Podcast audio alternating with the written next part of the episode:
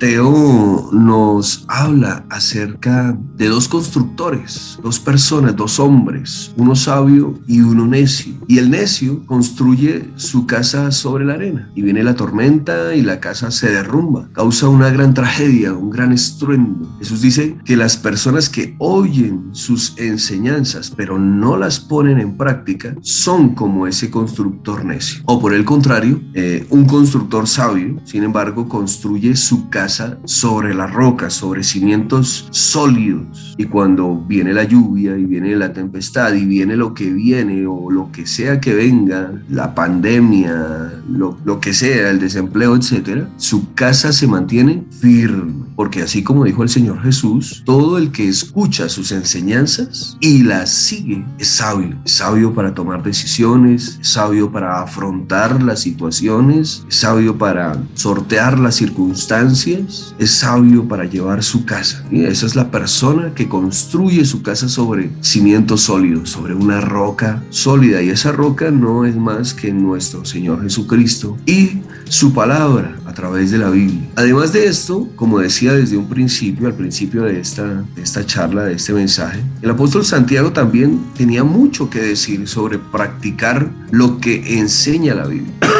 Mucho que decir sobre practicar, sobre poner en obra, sobre poner en acción lo que nos enseña la Biblia. El primer capítulo del libro de Santiago nos habla acerca de algunos ejemplos sobre cómo podemos saber que nosotros como cristianos somos hombres y mujeres sabios. Sabios. ¿Sabios por qué? Porque hemos estado practicando efectivamente la palabra de Dios. Yo los quiero invitar a, a ir a Santiago abrir la Biblia en Santiago capítulo 1, versículos 26 y 27. Santiago capítulo 1, versículos 26 y 27. Nuevamente estoy leyendo en nueva traducción viviente. Dice así, dice, si afirmas ser religioso, pero no controlas tu lengua, te engañas a ti mismo y tu religión no vale nada. La religión pura y verdadera a los ojos de Dios Padre consiste en ocuparse de los huérfanos y de las viudas en sus aflicciones y no dejar que el mundo te corrompa. Amén. Qué bonito versículo. Porque nos habla de tres, tres características. habla de tres características importantes de aquel hombre sabio, ¿cierto? Que construyó su casa sobre la roca, que escucha las enseñanzas del Señor y las pone por obra. Dice ahí,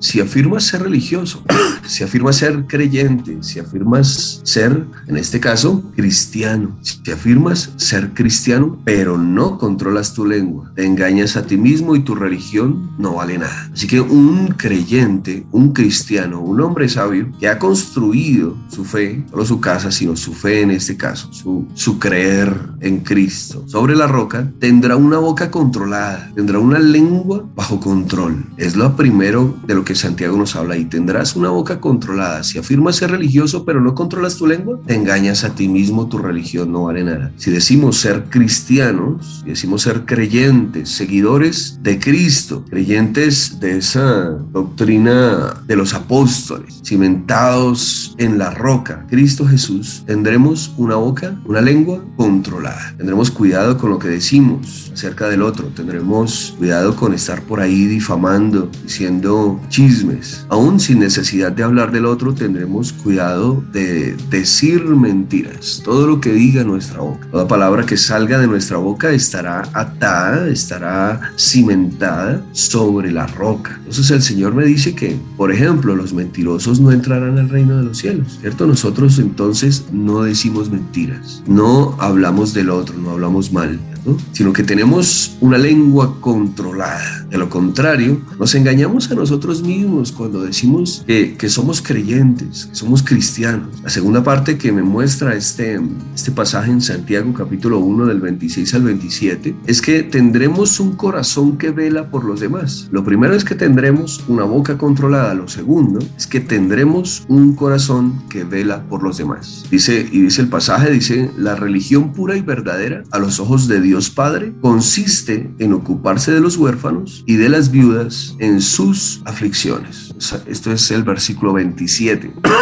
Tendremos un corazón que vela por los demás Si algo nos enseña el Señor a través de su palabra es de tener cuidado por el prójimo, preocuparnos y amar al prójimo. Amarás al Señor tu Dios sobre todas las cosas y a tu prójimo como a ti mismo. Es ver que el Señor murió por toda la humanidad, ver que el Señor se preocupa por toda su creación y que asimismo nosotros debemos preocuparnos, debemos mirar a nuestro alrededor y ver que hay necesidad, hay necesidad no solamente de, de empleo, de alimento, de salud y tantas cosas que puede el mundo necesitar, las cuales son añadiduras, dice el Señor, el Señor sabe que tenemos necesidad de todas estas cosas, pero también el Señor nos dice que primeramente pongamos los ojos en el reino de Dios y su justicia, porque si hay una necesidad que tiene el mundo, es una necesidad de Dios, es necesidad de Cristo, es necesidad de salvación. Y nosotros como creyentes, como cristianos, debemos tener ese corazón que vela por los demás, que ora, que clama por los demás, ese corazón que predica el Evangelio, ese corazón que da testimonio de que hay un Cristo vivo en nuestro corazón, que nos ha transformado y que nos da vida, vida en abundancia, en el cual tenemos esperanza y paz en el corazón, y que el mundo, en medio de la necesidad, en medio de las circunstancias difíciles, en medio del caos por el cual está pasando hoy, pueda tener también esa misma esperanza. Y claro, además de esto, pues también si podemos brindar un mercado, brindar una ayuda, ¿cierto? Hacer una campaña, no sé, tantas cosas que podemos hacer por velar por los demás. La religión pura y verdadera a los ojos de Dios Padre ayuda a los demás, dice el versículo 27 del capítulo 1 de Santiago. La religión pura y verdadera a los ojos de Dios ayuda a los demás, vela por los demás. Y una tercera cosa de la que nos habla este pasaje es aquella que nos dice que tendremos una mente limpia, una vida limpia, correcta delante del Señor. Dice la, la segunda parte del versículo 27, capítulo 1 de Santiago, dice, y no dejar que el mundo te corrompa, no dejar que el mundo te corrompa, no dejar que el afán por las cosas, por adquirir cosas, por salir a trabajar, por conseguir dinero, por el estudio, no dejar que la música, tal vez que escuchamos, no dejar tal vez que aquello que vemos en internet vemos en televisión nos corrompa, que nos corrompa, no dejar que el mundo nos influencie, ¿cierto? De tal manera que dejemos de ser esa religión pura y verdadera. Vemos muchas cosas, por ejemplo, en las noticias. En las noticias hoy en día vemos cosas catastróficas. Últimamente está ese boom de, de, de aquellos gobernantes que han sido descubiertos en corrupción, lavado de dinero, etcétera. Y tal vez en nuestro corazón puede haber ira, puede haber malos sentimientos, malos pensamientos. Y entonces todas estas cosas que hace el mundo corrompen nuestro pensamiento, nuestro corazón. A veces tal vez la música, la música que escuchamos, si es algo que no alaba al Señor, que no exalta al Señor, no nos sirve. Siempre he dicho eh, que cuando decimos, pero ¿qué tiene de malo? ¿Qué tiene de malo? Tal vez esta música eh, es romántica, habla del amor, habla, ¿qué tiene de malo? Y no se trata de qué tiene de malo aquello que escuchamos, sino de qué tiene de bueno. ¿Qué tiene de bueno? ¿Cómo esto que yo escucho, cómo esto que yo veo, cómo esto que yo hago, cómo esto que es externo a mí y que me rodea, me beneficia, me edifica, me transforma? ¿Cómo esto que yo hago, que escucho, que veo, alaba y exalta al Señor? Porque dice la palabra que todo lo que hagamos lo hagamos como para el Señor. Y entonces, ¿cómo es que todo lo que yo hago exalta a Dios? ¿Cómo es que todo lo que yo hago habla de su misericordia y de su gracia en mi vida? ¿Cómo es que todo lo que yo hago me transforma y me hace ser parte de esa religión pura y verdadera a los ojos de Dios Padre? ¿Cómo es que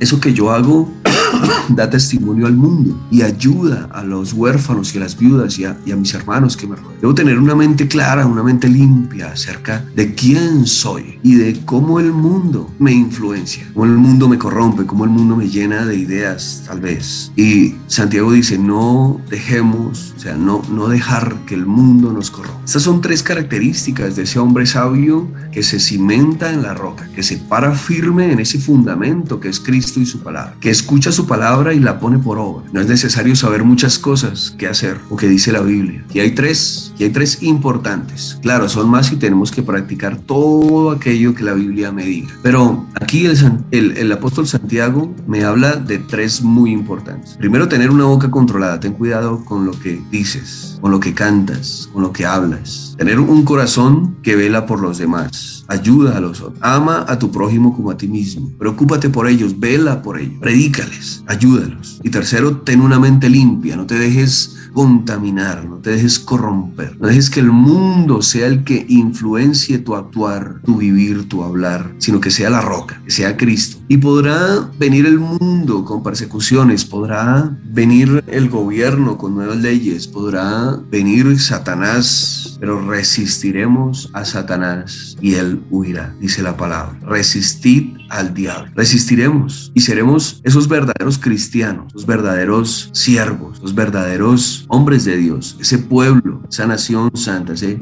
pueblo de sacerdotes, el cual el Señor ha escogido para gloria y honra suya. Estas cosas nos dice Santiago que son evidencia de un cristiano genuino, un cristiano genuino. El Evangelio de Juan capítulo 13, versículo 17 dice, Jesús les dice a sus seguidores, a sus seguidores, dice, ahora que saben estas cosas, Dios los bendecirá por hacerlas. Las bendiciones de la Biblia llegan cuando pones en práctica sus enseñanzas. ¿Listo? Entonces dice, lo repito, ahora que saben estas cosas, Dios los bendecirá por hacerlas.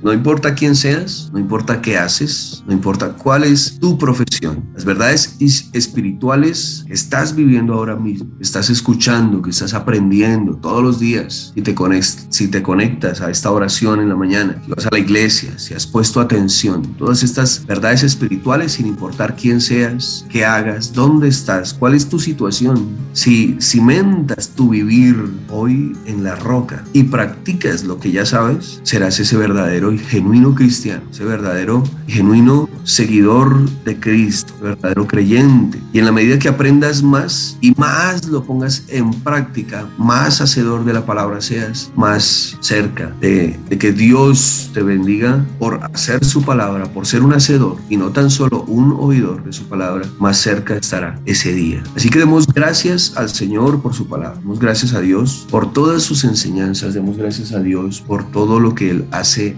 diario en nuestras vidas. A veces son cosas que no entendemos, a veces son cosas que no estamos de acuerdo. Si algo sé, algo sé es que si algo me conviene es obedecer a la palabra del Señor. Si algo me llena de gozo es obedecer a la palabra. Si algo tiene sentido en esta vida, si algo me hace un hombre sabio, un hombre inteligente, es obedecer a la palabra del Señor, ponerla en práctica. Así que reflexionemos sobre esto. ¿Cuáles son algunas maneras específicas en la que nuestra vida ha cambiado por practicar lo que enseña la Biblia? Os dejo con esa pregunta, nos quedamos con esa pregunta. ¿Cuáles son aquellas maneras específicas en las que nuestra vida ha sido cambiada, ha sido transformada por practicar lo que enseña la Biblia? ¿Es acaso nuestra vida más estable, más segura? Meditemos en ello. Oramos. Amado Dios, te damos gracias, Padre Celestial, hermoso Señor, por tu palabra, Señor, en esta mañana. Esa palabra que edifica, que vivifica, Señor, que transforma, que nos da instrucciones, Señor, acerca de cómo construir nuestra vida. ¿Cuáles son esos cimentos, cimientos fuertes, estables, eternos, duraderos? Que trascienden al tiempo y al espacio,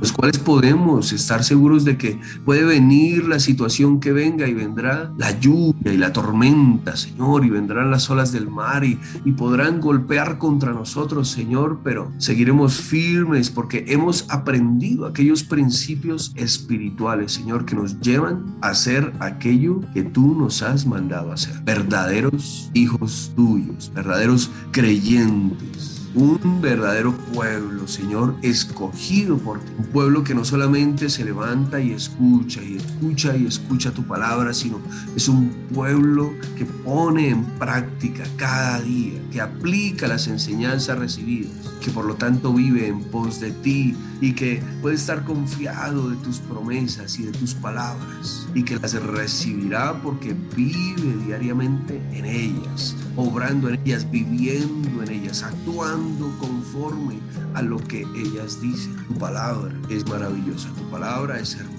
palabra es poder, Señor, tu palabra es vida. Por eso hoy te damos gracias. Nos hemos levantado una vez más a buscar de ti, a escuchar tu palabra. Ahora ayúdanos, Señor, en lo que resta del día, Señor, y lo que resta de la vida, Padre Santo. Ayúdanos, fortalecenos